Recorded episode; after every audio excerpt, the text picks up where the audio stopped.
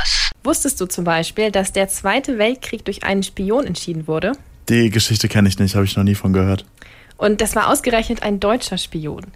Richard Sorge war ein deutscher Kommunist und er arbeitete zur Zeit des Zweiten Weltkrieges für Russland, genauer gesagt für den Nachrichtendienst der Roten Armee. Der Nachrichtendienst schickte ihn dann 1933 nach Japan. Richard Sorge tat da so, als sei er ein ganz normaler deutscher Journalist. In Wirklichkeit baute er sich aber ein Netz von Informanten und Agenten auf, die bereit waren, für Stalin zu spionieren. Darüber fand er dann 1941 heraus, dass Japan nicht vorhat, Russland anzugreifen. Und diese Information beeinflusste den Verlauf des Zweiten Weltkrieges. Moment mal, die Information, dass Japan Russland nicht angreifen will, hat den Zweiten Weltkrieg entschieden. Ich glaube, das musst du noch mal ein bisschen genauer erklären. Okay, also bereits Anfang 1941 hatte Sorge den genauen Tag des Angriffs von Deutschland auf die Sowjetunion vorausgesagt. Er hatte das in Tokio irgendwie herausgekriegt und das dann nach Moskau gefunkt.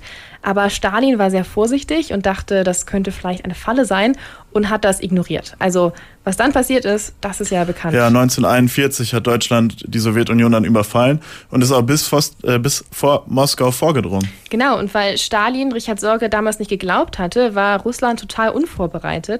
Im Westen kämpfte jetzt also die Rote Armee gegen Deutschland Gleichzeitig standen aber auch Truppen ganz im Osten des Landes in Sibirien. Denn Russland fürchtete, dass Japan dort in Sibirien angreifen würde. Japan war ja im Zweiten Weltkrieg mit Deutschland verbündet. Richard Sorge hat dann durch seine Kontakte in Tokio herausgefunden, dass Japan gar nicht vorhat, Russland anzugreifen.